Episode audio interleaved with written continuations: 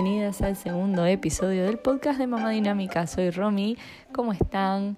Bueno, espero que hayan podido elegir el obstetra o la obstetra o lo que consideren eh, con lo cual se van a sentir cómodas ustedes. Es muy importante esa decisión. Y una vez elegido o elegida, ¿sí?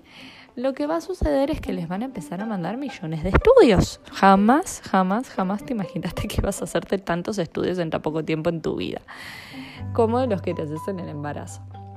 Así que, ¿cuál es el inconveniente acá? Que lo padecí bastante en el primer embarazo. La desorganización de esos papeles. Entonces te vengo a brindar el consejo de lo que hice yo para el segundo. En el primero yo tomé unas carpetas que me dieron en la prepaga que tenía en ese momento, que son las carpetas comunes que tienen una mini solapita donde vos pones todas las hojas sueltas.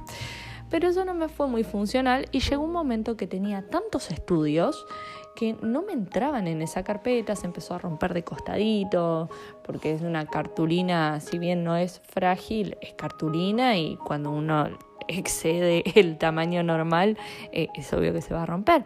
Entonces, con el embarazo de Pili, ¿qué hice?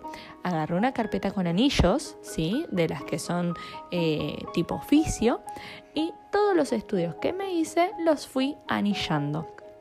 Los agarré con la, con la agujereadora y les hice sus correspondientes agujeritos al costado y los iba poniendo uno tras del otro. Eso estaba bueno porque para lo que es la lectura era bastante fácil, o sea, si bien el obstetra anota todo cada vez que vamos a la consulta de control, eh, a veces tiene que revisar algo que se haya olvidado o información que no anotó.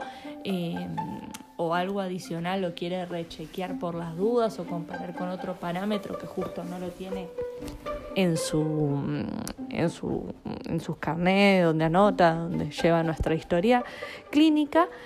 Eh, sonó medio raro ahí el acento. Entonces, cuando iban pasando las sesiones de consulta, lo que noté es eso, de que había que pasar uno por uno y terminaba siendo tedioso. Entonces, ¿qué hice? agarré unos hermosos post-it de colores y los fui poniendo en el inicio de cada estudio. Y en el post-it, primero pensé, le pongo la fecha.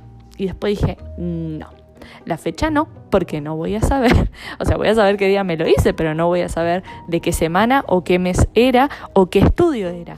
Entonces, lo que hice para que sea más práctico, para encontrar el estudio que me pidan en el momento que sea, en el posting lo que le puse fue la semana que me hice el estudio, pues me dicen, dame el estudio la semana 7.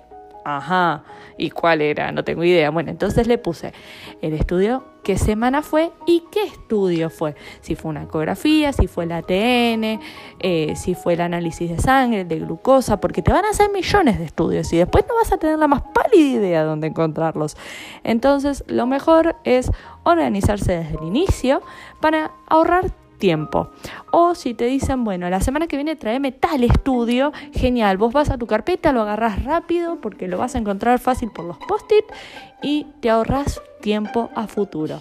Te lleva un trabajito más, pero no es tanto como el que después te lleva a buscar un estudio entre medio de 20.000 papeles que no tenés idea qué contiene cada uno y que tenés que andar poniéndote a leer, bueno, a ver dónde estaba la fecha, quién me lo hizo, cuándo me lo hizo es realmente mucho más práctico. Entonces, si encuentras una manera mejor de hacerlo, obviamente sentite libre, lo que te sirva mejor a vos, más práctico.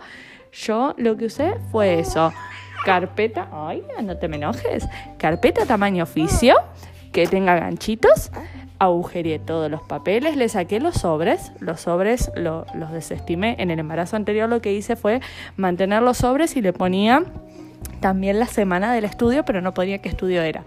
Entonces, en este chau sobres, que era un, lío porque tenías que sacar y poner, y ahora que estamos con la pandemia, cuanto menos manoseo de cosas, mejor.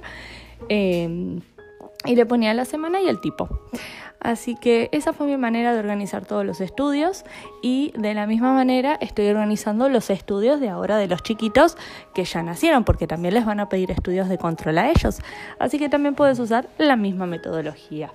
Bueno, este episodio fue muy cortito, pero espero que te sirva la información para ahora si estás arrancando con tu embarazo. Les mando un cariño gigante y nos vemos en el próximo episodio.